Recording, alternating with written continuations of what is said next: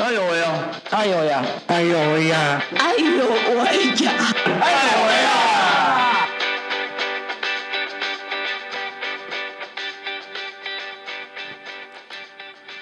！Hello，各位亲爱的听众朋友，大家午安，这里是爱有为，每周三的下午三点，我们一起来聊聊障碍者的大小事。我是家峰。我是安静，哎，安静，我问一下哦，嗯，你自己在于说，比如说你有照，就是家里有没有什么样的状况需要到由你来照顾他们吗？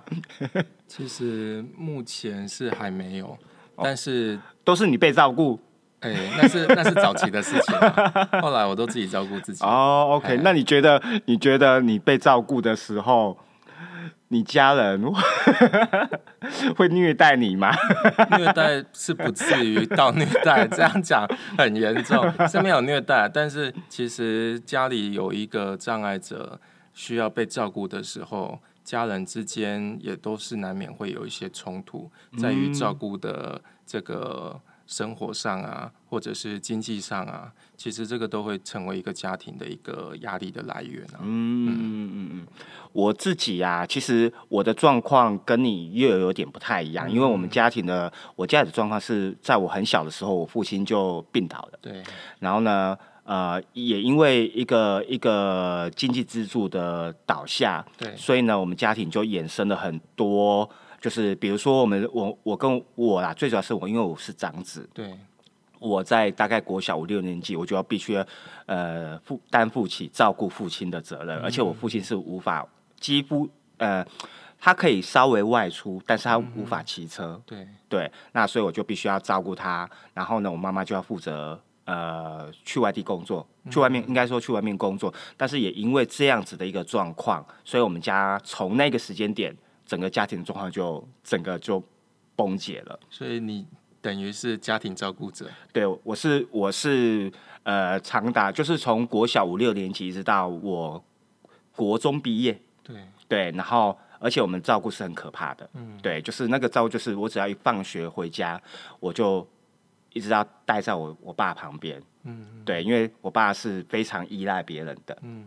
那就像你所说的，大家就是呃，其实家家里的人都会有一些情绪，尤其是家属，对，又是亲人。可是你知道吗？身为一个晚辈，嗯我们我们其实是无法跟你的父母发脾气的。嗯，我觉得在那个时候的那个那个大大概三十年前了，对，就是嗯，我们很难身为一个晚辈，我我是在那时候的我啦，我觉得说那时候我，那我弟更不用讲，他那时候年纪更小，那像你如果照顾上有情绪，无无办？没办法，我们就只能就是吞下来。对啊，被打被踹都都是很正常的。对，可是嗯，但也也因为这样子，所以我觉得呃，近几年来就是终于说，除了除了呃障碍障碍权益被看到之外，我觉得照顾者也应该要被被社会。被更多人去去理解，说，哎，呃，这样子的一个家庭状况，或者是家里有一个有一个需要被长期照顾的人，他我们应该要用什么样的呃方式，或用什么样的同理心去去同理每一个人，而不是只是同理一个被照顾者的身份。其实看待问题会是一个家庭，而不是只有一个个人。对对对对，那像其实这几年来，我们都可以看到老年人口的不断增加，嗯，那余命也是越来越长，因为医疗进步的关系嘛。但是相对少子化，我们兄弟姐妹都越来越少，是那种照顾的压力就会开始集中在一个人，甚至是两个人的身上。那如果是呃两个家庭的结合，成为一个新的家庭的时候，这个就会变成未来一个很大的这个问题以及需求的来源。对，那也因为如此，因为近期呃，最近刚好现在这个此时此刻在呃妇女馆也有相关的一个跟呃照顾者有关的展览。那我们今今天我们邀请到的是呃呃，社团法人高雄市家庭照顾者关怀协会的林明豪主任来担任我们的来宾。好，我们欢迎欢迎林明豪主任。呃，各位听众，大家好，我叫林明浩，呃，我用我的名字呢来祝福大家哈，呃，祝您明天会更好。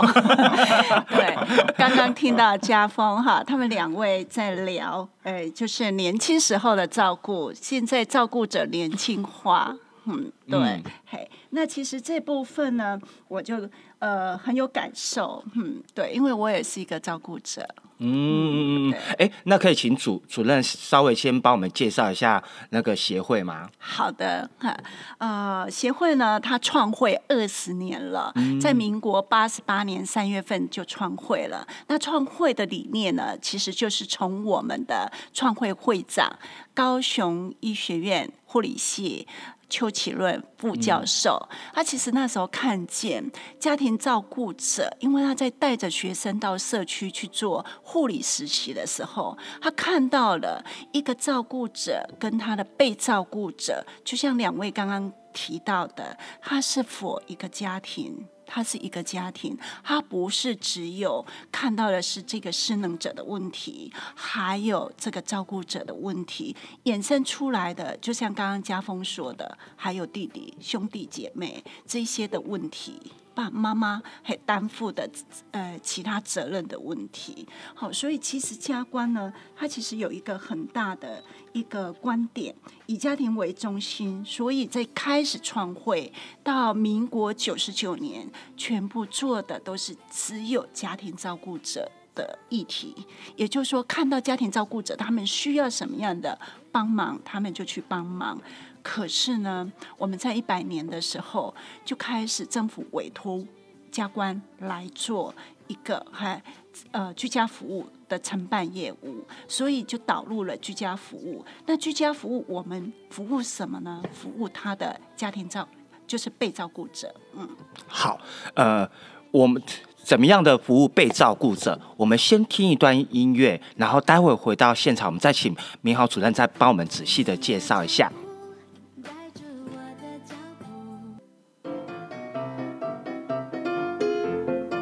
知识俱乐部，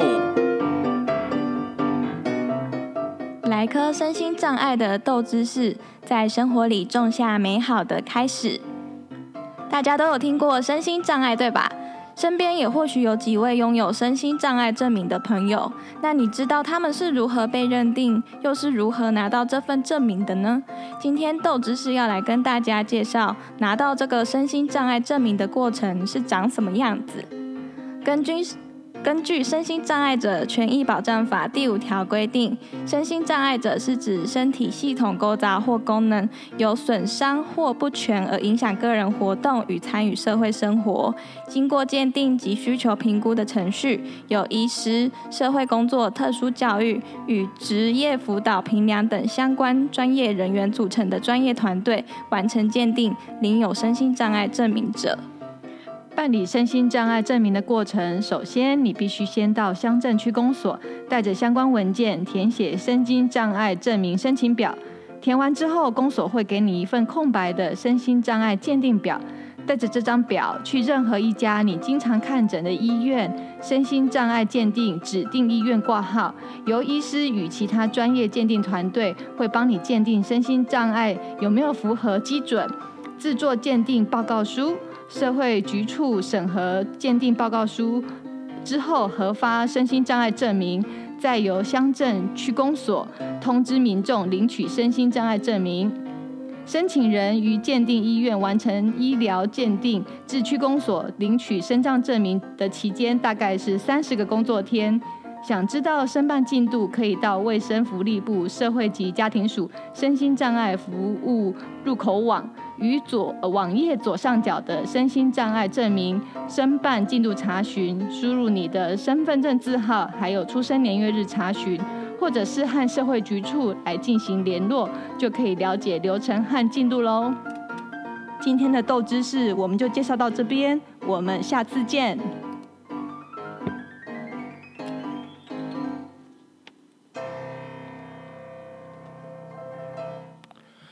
Hello，欢迎回到爱有为的节目现场，我是家峰。然后呢，在我们今天在我们录音室的来宾是我们的家官的主任林明浩林主任。是的，大家好。然后我们刚才呢，在上一段呢的结尾的时候，有那个主任有稍有稍微聊的聊到被照顾者这个角色，其实是在这几年来才慢慢的被重视的。是对，那可以请主任再帮我们呃再更细节的来谈来聊这个话题吗？OK，呃，我们知道被照顾者他其实相对的，呃，长照一点零走到长照二点零，虽然有很多的服务介入，可是呢，我们的照顾者其实。不知道长照二点零有很多的资源到底在哪里？当他不知道的时候，我们就要想到说，其实身为一个照顾者，资源没有进来，他没有办法放下或者分担他的照顾工作，然后不知道怎么使用这样的资源。我想那个压力源就是从不知道。好，那要到怎么样才能够去使用到这个资源？一定要有一些相关周边的人，或者我们的一般的呃政府。虽然政府现在有一支专线叫一九六六，嗯可是到底呢，民众真的清楚吗？那他打过去真的有能够得到他的讯息吗？然后能够协助到被照顾者吧？我常常用一句话来形容，叫做共伴效应。那很多人就跟我讲，共伴效应不是台风吗？我 说对，它是台风。可是呢，你看哦，今天一个被照顾者，他的所有的身心灵的反应，会不会影响到？照顾照顾者、一定会的啊，呵，就像家峰，你以前在照顾你爸爸的经验，那么小的年纪就要照顾爸爸，爸爸的今天情绪不 OK，你说的他可能你就要被踹。被 K，当然没有被施虐啦，只是说他心情不好，对对就会波及到嗨照顾者，嗯。类似这样子的，嗯。可是呃，像刚才主任呃提到了有关呃照呃照顾者的角色，那像比如说呃，因为我们也是今年近期才知道说哦，家官其实已经成立二十年了，对。对。可是像比如说家官有那么多的服务，这个服务是是一开始就就定定。定调就是有这些服务吗？那还是说它是在怎么样的一个过程当中，你们发现说哦，有可能呃要多这些，或有可能它哪些是不要的？是，哎，我就觉得家风真的是很专业哈，因为为什么照顾者的需求都是我们从服务端。也就是说，假设我是一个直接服务者，就像我虽然身为主任，我从直接服务一线上来的时候，那我又有另外一个角色，就是家庭照顾者的角色，所以我知道那个需求点。那我们很多的服务都是从服务端里面看到问题，照顾者的问题，比如说刚刚说的一些情绪上的反应、压力。这些问题之后衍生需求，需求之后呢，我们就会设法去研发相对应的服务。好，比如说，嗯嗯，那个有一些我们看到的，他的压力。源很大的时候，其实社工他在做评估的时候，会有一个照顾压力负荷量表。我们跟台北的家庭照顾者关怀总会，他们呢就是。一起在倡议这样的一个量表，甚至于民众，如果您有机会在四月二十一号前去到高雄市的妇女馆，甚至于到五月底，我希望那一张自评表，你可以十四题而已，你可以自我检测一下。如果你是现在正在 ING 的照顾者，你检测自己，哎，可能需要人家协助了，都欢迎你来找我们。哎、那上面都注备注有服务的专。专线。那回到您的问题，这些的服务内容到底怎么架构出来的？其实从一个个案服务，连个案我们都会分级。今天如果这个个案哈，它是高风险。我们所谓的高风险，我们也架构出什么叫做高风险的个案。比如说现在的社会趋势，我们刚刚在闲聊的时候，现在少子化，老人照顾老人是不是越来越多？对对，还有少子化。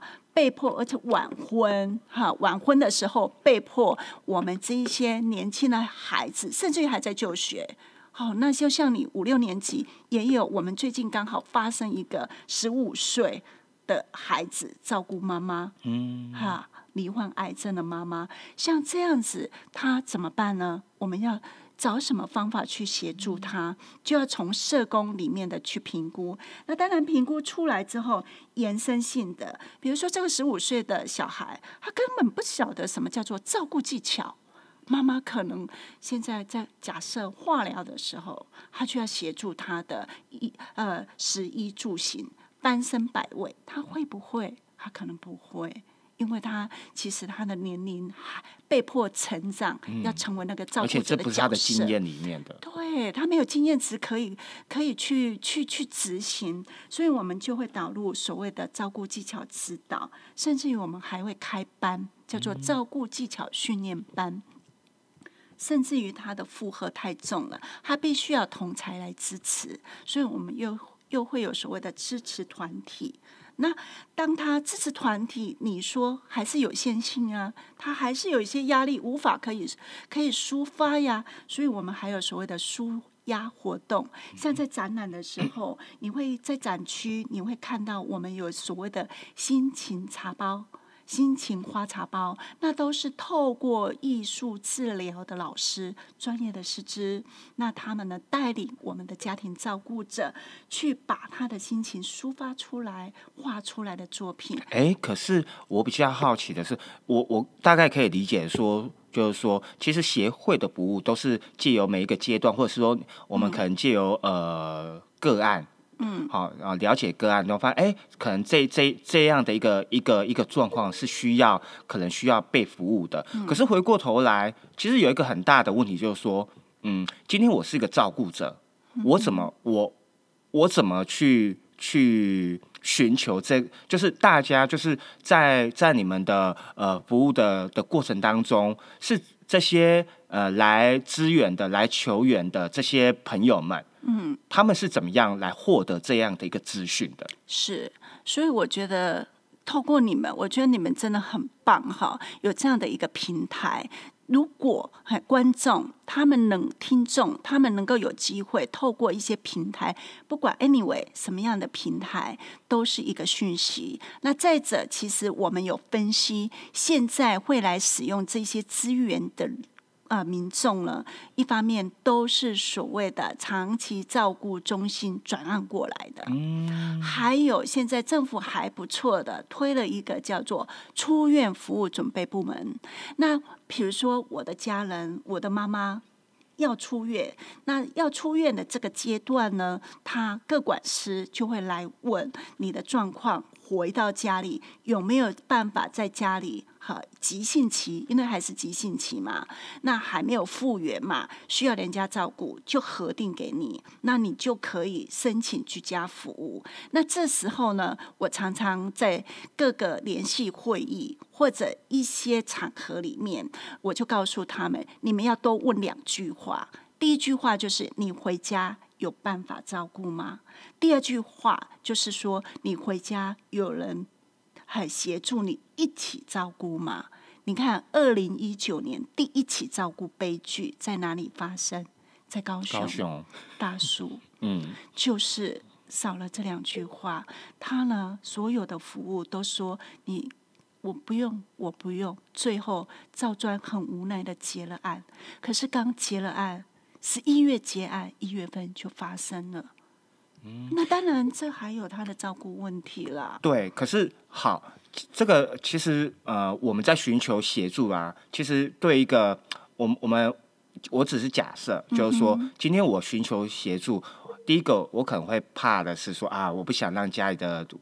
家丑不外扬，大家会可能会这样讲，就是说哦，家有个病人，我不想让大家知道。可是第二个，其实他会牵扯到一个很现实层面的问题，就是说我今天请人照顾，我有没有多余的经济能力去请人家照顾？所以其实回过头来，当我我向协向。嗯，公部门或向协会寻求资源，说其实我必须，我也必须要去衡量，我是我可能，呃，在还没有开口之前，我可能就会担心说啊，怎么办？我只有我一个人，如果如果我我要请人家来协助我，我是不是要花一笔钱？对，那这个其实会。会让很多没有呃没有太多经济来源的呃个人或者是家庭，他们就会有很大的一个为难。好的，我觉得这很切身哈。好，那我分两部分来讲，一个就是说被照顾者，嗨，那你照顾者，你担心经济，那我们就所谓的，如果您呃在有电脑，你可以或者有手机，可以有一个我加总架构的叫长照式包钱，您家如何聪明用？啊，这个部分就佛我们的长照二点零里面的，如果你要申请各项的，比如说，好，我妈妈好了，我妈妈今天脊椎受伤，那呢，他需要回去，需要我要有人帮他洗澡，那我又要上班怎么办？我必须要所谓的身体沐浴这一项，那呢这一项里面，那因为我是一般户，那我一般户呢，我如果用 App 上去，或有用我们的 PC 上去去那个就搜寻一下长照师包钱，去试算我需要花多少钱，这一项服务会花多少钱。再者，我说要提到的家庭照顾者，他呢怎么样帮他？到底用另外一个叫做家庭照顾者支持性服务。现在政府因为长照二点零，也就是说，其实在一百零六年就通过了，呃，一百零五年就通过了所谓的长期照顾服务法。它第十三条呢，已经把我们的家庭照顾者纳进来了。他是成为我们的服务对象，你的照顾不是只有个人的责任，也不是只有家庭的责任，而是整个国家社会的责任。那这个责任呢，当然政府立法了之后就要推动嘛，就要实行嘛。所以在一百零七年的时候呢，他就是请各县市政府来提案。怎么样去做所谓的长照二点零家庭照顾者支持服务的创新计划？那很有幸的就是说，高雄市呢就找了。我们还有其他五个单位来成立了一个家庭照顾者资源整合中心。那我们就是担任那个资源整合中心的角色。那呢，我也是担任这个中心的主任。也就是说，希望很多的家庭照顾者，他不知道资源，也担心经济没有办法的时候，怎么使用服务。那其实我们就写提案。社工像安静应该很清楚了，社工就是要写提案计划，去申请计划，来帮助一些需要帮助的人。那这个经费呢，一来有政府的经费，二来呢，政府的经费一定有限。有限嘛，资源有限，我们会再找民间单位的经费。所以在这个情形之下呢，我们就是很目前所有推动的团体呀、舒压啊、什么课程呢？好，照顾技巧课程目前是免费的，目前都是免费。好，OK，我们刚才听到呃，米好主任帮我们解释了那么多，好，也也其实其实很多的资源哦，也是。也就是提醒呃各位听众朋友，就是说，其实不要害怕去去说出你需要被协助的这一块。就是大家如果有需要协助的话，其实不管是现在的手机啊、电话都很方便，甚至请朋友帮帮帮你查询说有没有需要，有没有什么样的一个平台，好，让你可以有一个管道去寻求资源。那我们待会我们先听个音乐，我们待会再我们回到我们的节目现场喽。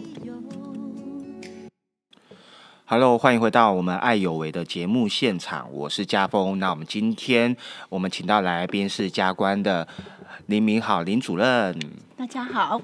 嗯，我们刚才呃有跟呃主任有跟我们大家聊一下我们整个补助的一个政策以及以及方向，所以还是提醒呃听众朋友，就是呃不要不要呃害害羞哈，或者是觉得觉得很丢脸去寻求资源这一件事情，还是。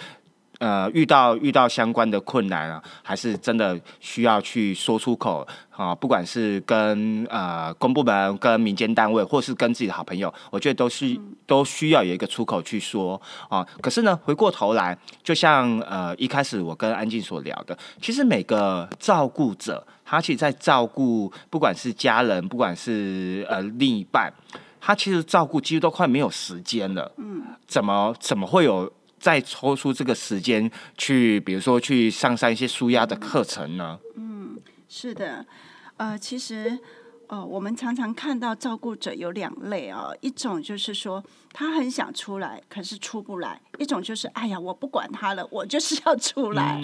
为什么？那就是放得下，放不下。好，这是一种。那另外一种就是有资源，他不知道资源在哪里。你们知道现在长照二点零有所谓的，当然长照一点零就有就有所谓的喘息服务。嗯，那目前呢，长照二点零呢的喘息服务是，如果政府有核定给我们。那一次就会有三小时，那这三小时你就可以用这三小时，当服务员来到家里帮你做服务的时候，你赶快利用这三小时出来上这个课程。好，这是我们鼓励的。也就是说，其实，在好多年前，家总跟我们一直在倡议这部分，希望政府给的喘息服务，让家属可以松口气，脱离照顾情境，来舒压一下，这是一个部分。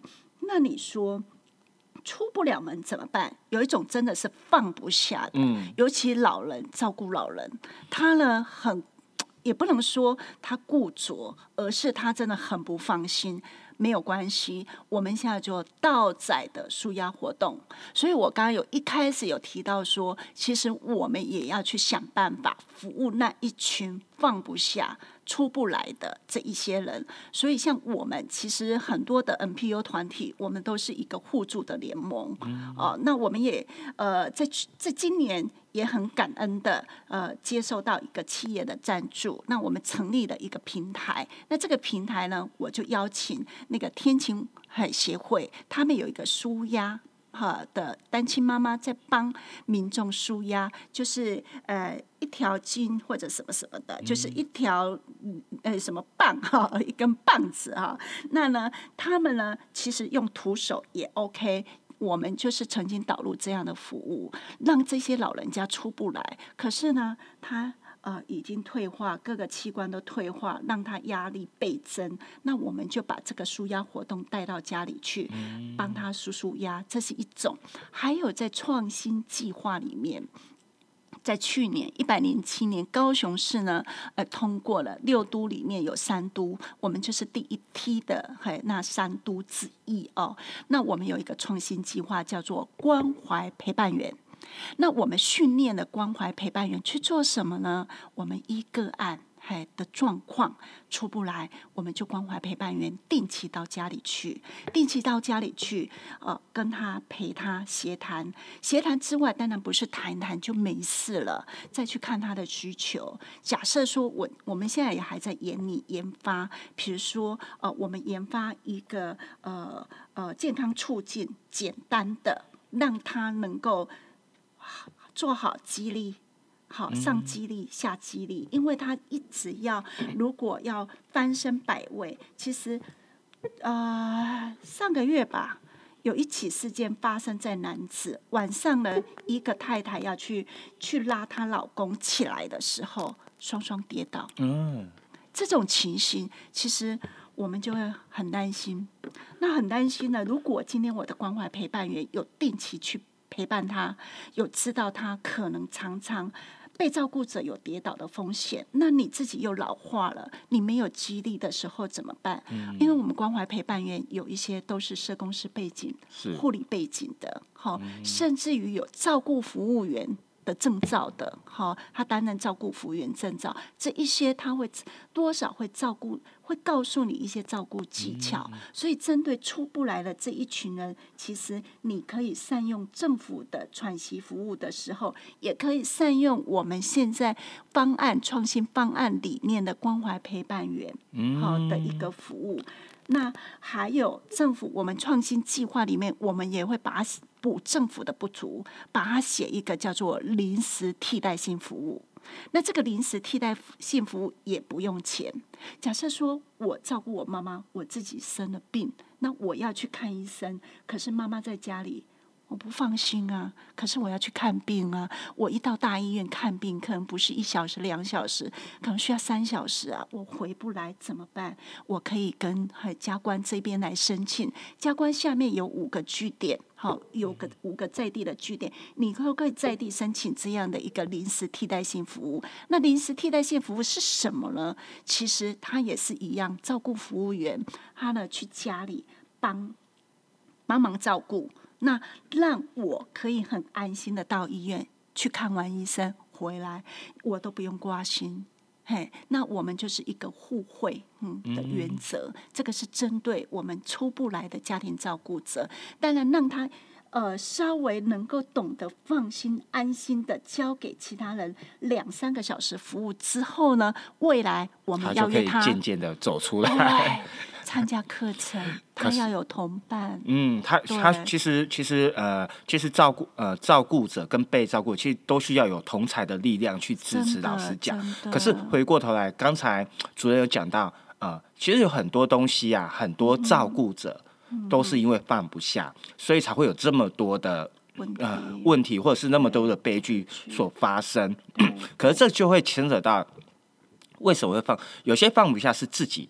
好，就自己。可是有些放不下，是因为呃不得不被被指定的工作。好，那比如说我们我们我们整个其实整个亚洲或是大中华呃中华民族都是这样子，就说啊照顾者的角色通常就是老大，好，啊不然就是没有结婚的那一个，好有女儿就是女儿，有媳妇就是媳妇。对我觉得呃。像这样子，所以他会衍生衍生出来，大家对于照顾的这件事情，会衍生出许多许多的问题。那我比较好奇的是说，像主任，嗯，你怎么看待这样子的一个呃责任的分配？好的，其实我们一直在说怎么松绑我们家庭照顾者，就是就是如何教会他放下。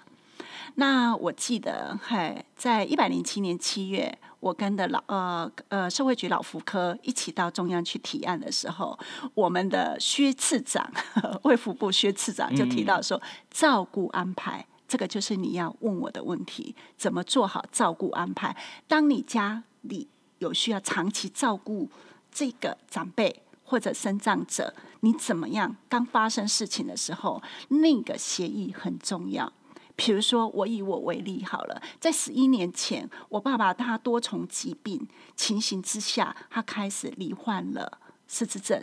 嗯，那大家就在思考，因为我下面有四个弟妹、弟弟妹妹，那他们都是公职人员。好，那这些公职人员不可能放弃，只有我一个人在 NPO 非营利组织，他们就说：“大姐，你要不要回来照顾？”我当然我很乐意呀，可是我。是有个家庭，我的我要顾虑到我的婆家，我还有公公，我还有小孩，我没有办法。那这种群子情形之下呢，我当然就善用社会资源，我就开始先找资源，找了资源就先用居家服务，到当然长期照顾末了，我爸爸极重度了，我就必须要用外劳。这是被迫的，好，那那这当中这个历程呢？呃，我今今天时间的关系，我没有办法去赘述。不过你刚刚提到的，若在某些人的角色被指派呀，或者是自愿来做这一项服务的时候，其实那个压力源都不一样。对，那个压力源都不一样。那当你被指定的时候，你心理上一定有很多的委屈，出不来。好，是这样子的。可是，在这样子，甚至于还会引起像我们服务端会看到很多的照顾纠纷，嗯，甚至于医疗的纠纷，到末了的时候，到底要抢救不抢救的医疗纠纷，要放弃他不照顾他的这些纠纷。当然还有延伸出来的财产的纠纷，所以其实现在政府也很友善的，我们一直还在眼里说如何让呃全国的资商心理师工会能够进来协助这一块，还有包含律师，因为有很多像失智症者越来越多，那越来越多的时候，他没有办法，呃，就是他意识还清楚的时候，我们有没有一个现在所谓的病人自主权已经上路了？那怎么来协助他们？做好规划，我觉得做好规划才是可以所谓的放心，才可以所谓的所谓的呃，我担任一个家庭照顾者角色，我大概知道我要经历过这个照顾历程，我们平均九点九年，也就是说，我成为一个家庭照顾者大概九点九年，也就是说，干脆十年来计算，我这十年我要怎么样去做安排？嗯，对，嗯嗯。嗯我觉得刚才主任大概有跟大跟我们听众大概简单的去去去去分析了，就是说，呃，其实我我们其实，在在谈论照顾这个议题，其实不要害怕，就是说，呃，其实很多事情需需需要大家去协商的，而不是说，呃，用大小，或者是说用男女。用性别好来来来做一个呃责任，就就直接就推卸这个这样的责任。许多事情我们是可以在事前，或者是说在在事事事情的发生当下，大家不管是兄弟姐妹啊，或者是呃朋呃之类的，就可以一起来讨论。那另外一点就是说，因为病人自主的这一块，其实也在今年就呃一月初吧，我记得是上半就呃整个就推，对对对，所以其实其实大家可以更早的去呃。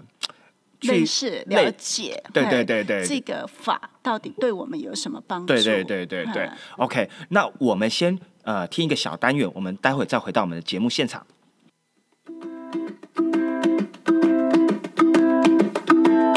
安可妹，妙听完。乔克乔克，让我考考你，你知道许多视障者使用的点字是谁发明的吗？诶这个我不知道哎，哈，点字呢？它是一八二一年前一位法国人由一位法国的视障者路易布莱叶发明的。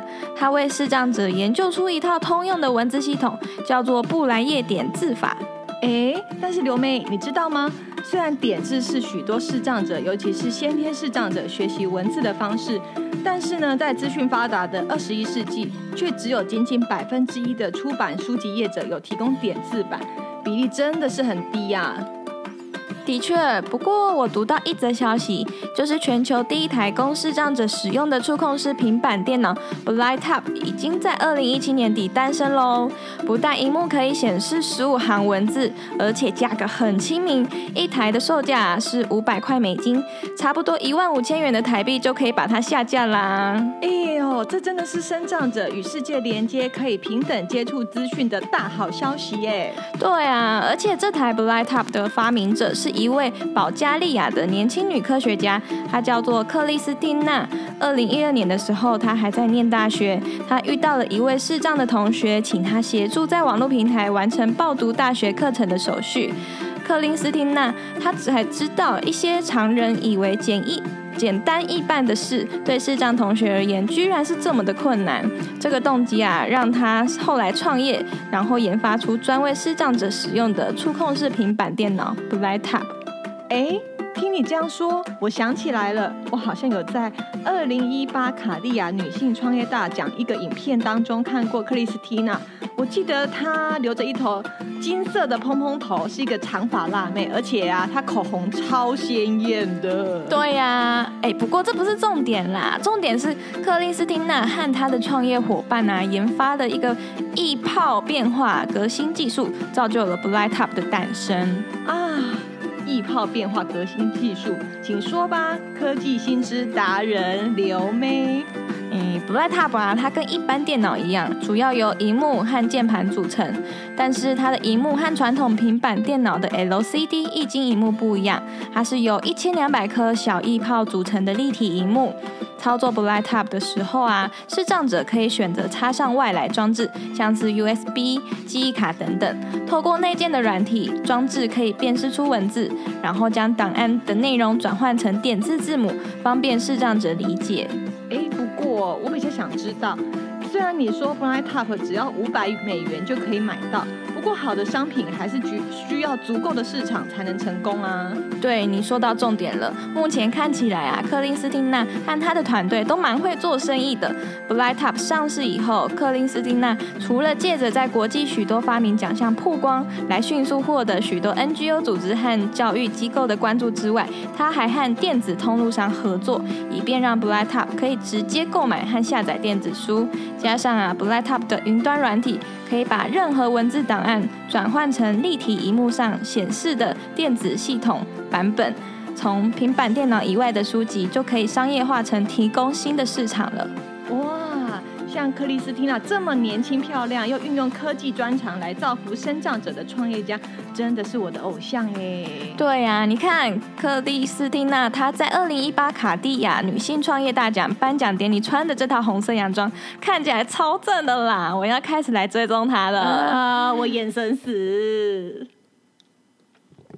Hello，欢迎回到我们的爱有为的节目现场，我是家峰。那我们今天的来宾是家官的林明好林主任。大家好。哎好，我们刚才呢，呃，刚才去跟呃主任聊到有关照顾者的角色，好、然后如何去协商。可是像比如说像刚才其实主任就讲到今年呃第一起在高雄所发生的一个有关跟长照有关的悲剧哦、的这样的，其实。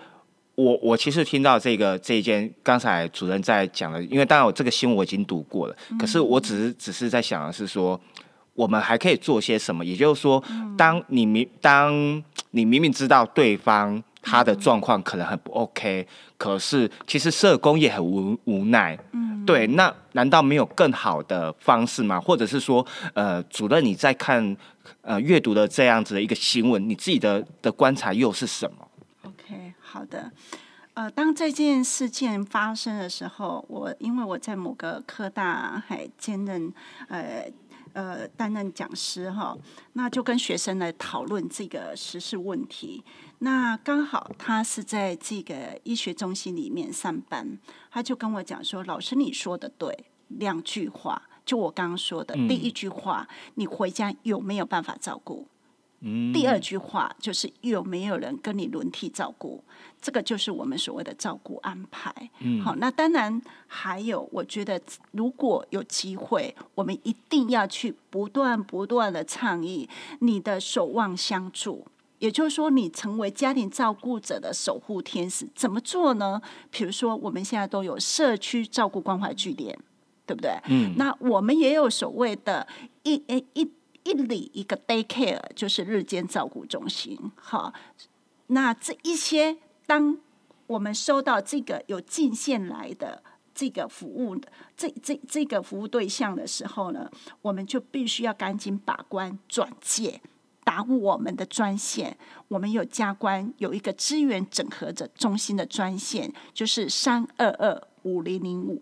你打来，我们就会有专业的人员赶快上线，打到他家里去，不定期的访视。纵使他拒绝我们，没有关系，因为在呃开就是核定到要服务输送阶段呢，一定会密切的追踪。我觉得这个真的是对高风险家庭的一个一个帮助啦，嗨、那所以呢，其实这个悲剧避免它发生，就是知道它的问题点，还有离长。对，如果能够很多的里长愿意了解冲干，其实就是社区要连成一线啊。对，连成一线，我觉得这才有效。我们所谓的所谓的在地化、及时性是什么了？就是要靠社区的力量。嗯那我们很多的 NPO 团体在做社会福利的时候，就需要社区一起来做，而不是单枪匹呃独斗的这样子，嗯。因为他们也不见得信任我们，嗯。也不知道也不认识我们，那怎么办呢？我们必须要靠靠社区的这些 key person，嗯，对。去交配，对 要去要去跟社区交配。真的真的，因为他们最了解自己的居民呐、嗯嗯嘿，后来去追踪这个案子的时候，里长说有啊，他不是没有兄弟啊，嗯啊，他也不是特殊身份，所谓的中低低收啊，因为他自己兄弟住在外县市，那住在、住在邻近的，他会愿意出钱呐、可是愿意出钱，出钱就可以成得了事吗？不见得、是啊，是啊，对啊，因为他出钱并没有关心到这个滴滴照顾者的心态，他也是面临中高年龄的一个危机啊，身体的退化，没有工作，工作不稳定的一个问题。所以其实其实一个一个悲剧的发生啊，其实不是单单的一个一个原因而已，它其实背后其实也也是因为就是说我们有机会这样子讨论，其实呃许多的问题都是需要被讨论出来的，而且这个问题绝对不是只是单一的一个线而已，它一定是很多的线去交织而成的。是，对，可是像比如说，呃，像这一次，像这次在妇女馆。啊、因为知道是二十年的一个一个展览，对。对，那二十年可以请也请主任来跟我们分享一下，说这次的展的二十年的展，主要的主要想要让呃社会大众啊、到这个展可以看到什么，可以了解什么。好的，呃，其实教官二十岁的时候啊，那时候我就在想，哎，我怎么样让一般的民众能够去身边遇见家庭照顾者的时候，怎么去认识家庭照顾者？好，所以我的主题呢，slogan 就把它设定一个遇见、认识、关注到支持家庭照顾者。好，那这什么呢？我卖个关子，请大家呢，对在四月二十一号前，通通都可以上妇女馆二楼展示室去看，什么叫做遇见镜头下的家庭照顾者。我们的摄影是从一般的家庭照顾者甄选来的。好，那金银铜当天三月二十三号的颁奖真的很感人哦。还有一个家庭推着九十九岁的老妈妈 到现场领奖，老妈妈好可爱，真的。还有怎么认识家庭照顾者？刚刚我们一直在聊，出得来的、出不来的，我们怎么办？我们要怎么帮助他？还有我们有一个影片，还有一个沙发。对，就是沙发电影一样的道理。你坐在沙发上，可以好好的观赏那个所有各类型的，不管身障哦朋友或者是失能的长辈的相关的服务影片哈。那关注当然有所谓的生命故事书。嗨，不管是老憨儿的，不管是安宁的，不管是老人的，你怎么让他走完最后这一里路？还有我们很重要的，我们有一个照顾者的一天怎么度过的？我照顾一个生长者的一天是怎么过的？我照顾失能长辈是怎么过的？我们有大时钟，还有重重要的有一个照顾情境啊。还有我们游戏互动区，告诉你，让你有奖征答，知道长照资源是什么，所以把握时间，赶快去。那当然，四月二十一号结束之后，不是因此就结束了，我们到四月呃到五月三十一号会挪到妇女馆的一一楼楼的女人空间。我们有一个主题叫做“照顾者自我疗愈，蜕变走向光明之路”。的活动，那这些活动跟展览不一样，因为它是互动式的，所以我们会有一些工作坊，哈，比如说我们昨天刚举办第一场的那个照顾者说故事，嗯，我们欢迎你来说故事。来聊，好来聊，嗯，对，还有其他的，好，其他的读书会啊、看电影这些等等的，哈，都期待你们可以上我们的官网，就可以看到我们的相关讯息。嗯，哎，最后啊，我觉得也要请呃主任来聊聊哦，已经二十年的一个加官，接下来不管接下来一年，接下来的十年、二十年，呃，最最新的一个计划有可能会是什么？好的，我想计划就是我们响应政府的政策，家庭照顾者支持性服务。那这个支持性服务其实是挑战着我们的社工，就像安静一样。我们安静可能你的对象是一个案组，可是我们是双案组。我们就是那个照顾者，还有被照顾者，所以我们希望培力培力很多的专案社工人员哈，还有我们会扶持辅导这一些成立的据点。我们希望大高雄既然有三十八个行政区域，我们呢希望遍地开花，让家庭照顾者就地。就近就可以找到资源，还有我们会持续研拟新的服务方案。所以在今年的十二月六号，我们预计会有一个成果发表。这个成果发表，也就是说，这个创新支持服务方案，我们到底一年半做了哪一些？那延续性的绝对不会中断，因为家庭照顾者是。最需要、最需要被关注的。当你关注好他，他的另外一个被照顾者，他一定就会有好的照顾照顾，嗯很品质。嗯，对，我觉得，我觉得今天呃，邀明豪主任来跟我们讲有关呃照顾者的这个处境，包含他未来，其实大家都会变老，或者是大家都有机会呃有这个机会去照顾另外一半，或是照顾长辈、照顾小孩，都都有可能。那适时的啊，就是我们也要适时的休息，适时的补充自己的能能量，那才有好的呃心情去照顾别人。对，那呃接下来呢，其实如果大家呃听到我们今天的广播，别忘了好，赶快把握机会到妇女馆去看这次的展。那妇女馆就在其实就在各。科公馆的对面，哈，对，去去哈，不要觉得说妇女馆好像很远，没有没有没有，它就在科公馆的对面了而已哈。那今天非常谢谢哈，非常谢谢明豪主任来我们艾有伟的节目现场。那希望下次还有机会可以再邀呃明豪主任来我们节目喽。谢谢，谢谢，谢谢家峰，谢谢大好，谢谢大家，我们下次见喽，拜拜以上节目不代表本台立场。感谢中山大学 USR 城市是一座故事馆与中华电信协助播出。